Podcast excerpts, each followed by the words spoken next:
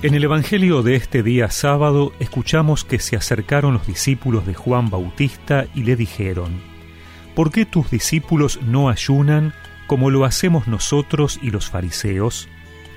Jesús les respondió, ¿acaso los amigos del esposo pueden estar tristes mientras el esposo está con ellos? Llegará el momento en que el esposo les será quitado, y entonces ayunarán. Nadie usa un pedazo de género nuevo para remendar un vestido viejo, porque el pedazo añadido tira del vestido y la rotura se hace más grande. Tampoco se pone vino nuevo en odres viejos, porque los odres revientan, el vino se derrama y los odres se pierden.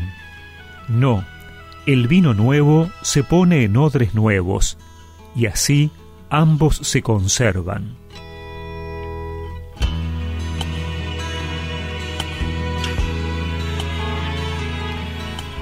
El comportamiento de los discípulos de Jesús chocaba. Se les encontraba demasiado alegres y contentos, poco austeros, no ayunaban. Eso era escandaloso. Y la respuesta de Jesús debió causar más estupor. Cuando el novio invita a sus amigos a su boda, no van a una ceremonia fúnebre. Es una fiesta, ocasión de gozo y de alegría. Ahora bien, Jesús es este esposo misterioso que invita a su boda. Y el ayuno no tendría sentido. El tiempo de Jesús es un tiempo de felicidad y júbilo intensos. Los tiempos mesiánicos ya han llegado.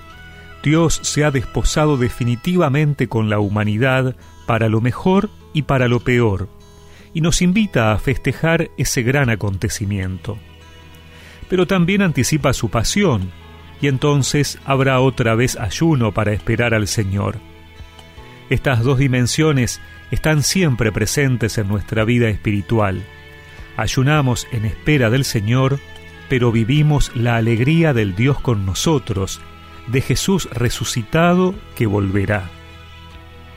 Jesús es consciente de traer al mundo una realidad nueva, sin ninguna medida común con lo que los hombres han vivido hasta aquí. Todo lo antiguo está superado.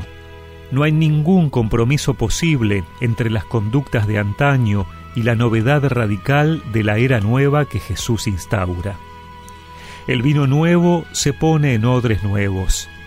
Pidámosle al Señor que nos dé ese vino nuevo, ese espíritu y ese corazón nuevos, como en Caná, que cambie en buen vino el agua insípida de nuestras vidas como un manantial que corre sin fronteras. Viaja tu amor así. En cada rincón templo de esta tierra,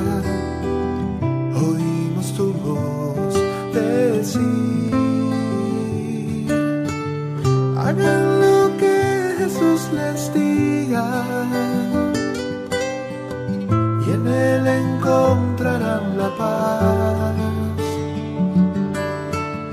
Pidan Él que les la vida